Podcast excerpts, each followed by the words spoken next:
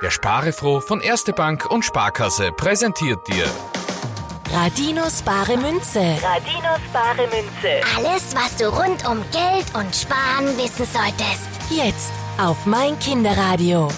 So, Konrad, na dann schauen wir mal, ob wieder jemand eine Anfrage an sparefroh.meinkinderradio.at geschickt hat. Ja, Leon, er ist fünf Jahre und kommt aus Wien. Und er möchte wissen, wie die Leute früher gespart haben. Also, wo sie ihr Geld aufgehoben haben, als es noch keine Banken gab. Josie, kannst du dich da noch erinnern? Du Frechdachs, so alt bin ich auch wieder noch nicht. Wie ich auf die Welt gekommen bin, da hat schon längst Banken gegeben. Aber ich weiß, dass meine Groß- und Urgroßeltern noch nicht zur Bank gegangen sind. Sie haben ihr Geld zu Hause aufgehoben. Im Sparschwein? Sparschweindeln, so wie wir sie heute kennen, die hat es damals noch nicht gegeben.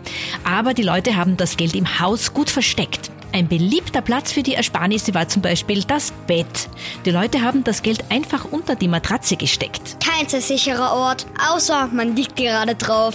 Andere haben das Geld in der Küche in Zuckerdosen oder anderen Gefäßen ins Regal gestellt. Daraus sind dann die heutigen Sparbüchsen entstanden. Aber am bekanntesten aus der früheren Zeit ist wohl der Sparstrumpf. Damals war es einfach eine Socke, in der das Geld gesammelt und gespart worden ist. Na, hoffentlich eine gewaschene Socke.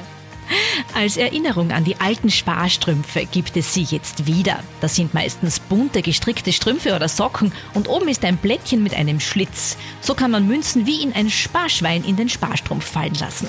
Nur, dass man keine Zinsen für sein Geld bekommt.